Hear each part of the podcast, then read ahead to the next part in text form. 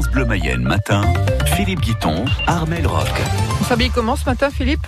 Bah léger, en fait, avec euh, du soleil qui est annoncé euh, toute la journée. Les températures maximales seront cet après-midi comprises entre 26 et 29 degrés. Dans l'actualité, Armel, après les poneys et les chevaux, premier cas de mutilation sur des vaches près de Rennes. Ouais, deux génisses retrouvés mutilés samedi dans un champ à Sens de Bretagne, commune située à une trentaine de kilomètres au nord de Rennes.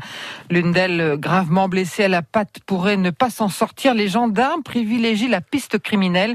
C'est la compagnie de Vitré qui est chargée de l'enquête. Dans le Haut-Rhin, l'homme interpellé après diffusion d'un portrait robot a finalement été mis hors de cause et libéré. Il avait été arrêté la veille chez lui dans le cadre de l'enquête sur des mutilations infligées à des chevaux et des dans Lyon. En Mayenne, pour se protéger de plus en plus d'éleveurs, investissent dans des systèmes de surveillance, comme a pu le constater Jackie Lourdet. Il tient une armurerie à Ernay. En seulement deux semaines, une dizaine de clients se sont présentés chez lui pour s'équiper de caméras régulièrement, on vend toujours un peu de caméras de chasse et puis qui servent un peu de caméras de protection aussi pour, je pour les biens, les animaux, euh, en plus de la photographie animale nocturne. Et euh, là, dès le, dès le mardi de la reprise, euh, on a eu un premier client qui est venu, hein, qui me dit, bah tiens, je m'équiperai bien pour protéger un petit peu les, chevaux quand ils sont dans le champ ou à l'écurie, quoi. Et, après, ça s'est suivi. On a eu des demandes, je dirais, tous les jours quasiment sur les caméras, bah, caméra piège photo, hein, ça fait les deux. Des demandes assez journalières on a même eu des pistolets de défense qui ont été vendus. Euh, voilà, vraiment les gens ils avaient peur quoi. Ils disaient on, dort plus, on est on n'est pas serein. Euh, les personnes se sentent plus en sécurité. Puis c'est surtout qu'en fin de compte, bah, une fois que c'est enregistré, bah, c'est la belle preuve pour la gendarmerie quoi. Hein. C'est vraiment ce que les gendarmes demandent, c'est d'avoir une preuve image quoi, pour pouvoir après faire une enquête suite au vol quoi.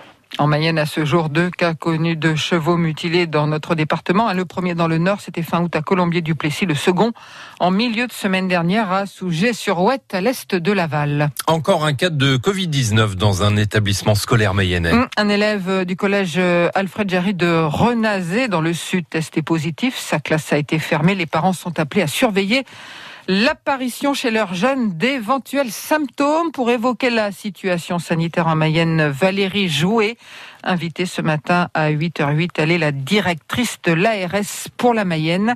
Selon l'agence régionale de santé chez nous, le taux d'incidence est actuellement à près de 26 pour 100 000 habitants et le taux de positivité est repassé au-dessus de 2. Il y a 8 personnes hospitalisées, dont 2 en réanimation. Le patron du Tour de France quitte la course, Christian Prudhomme, testé positif à la Covid-19.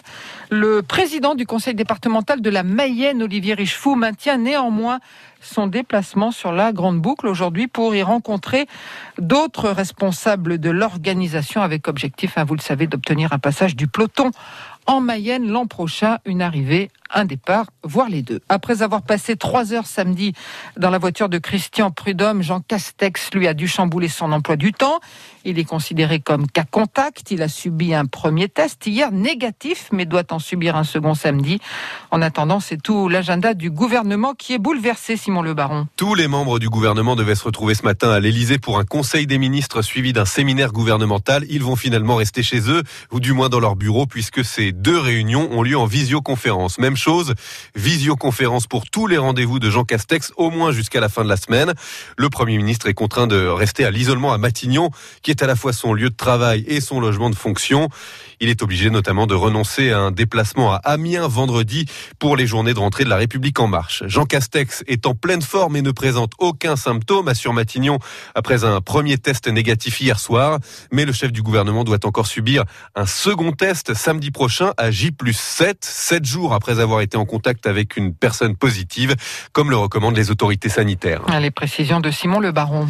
Il a décidé de travailler désormais avec la majorité présidentielle. Yannick Favenac change de groupe à l'Assemblée. Hum, avec deux de ses collègues, le député centriste mayennais quitte le groupe indépendant Liberté et Territoire pour rejoindre une force politique censée reconstituer la grande famille centriste. Une nouvelle UDF en quelque sorte, hein, dont le modem principal allié du gouvernement et du président de la République serait le pivot central. Euh, ça ressemble à un ralliement, ça a le goût du ralliement, mais ce n'est pas un ralliement, à Emmanuel Macron, affirme Yannick Favenec. Je me mets au service de personne, je suis au service des Mayennaises et des Mayennais. Vous savez, cette notion de majorité euh, opposition, elle a été balayée d'un revers de la main par les Français en, en 2017. Moi, je veux être un député constructif et je garde et je garderai ma liberté de vote. Je veux peser davantage.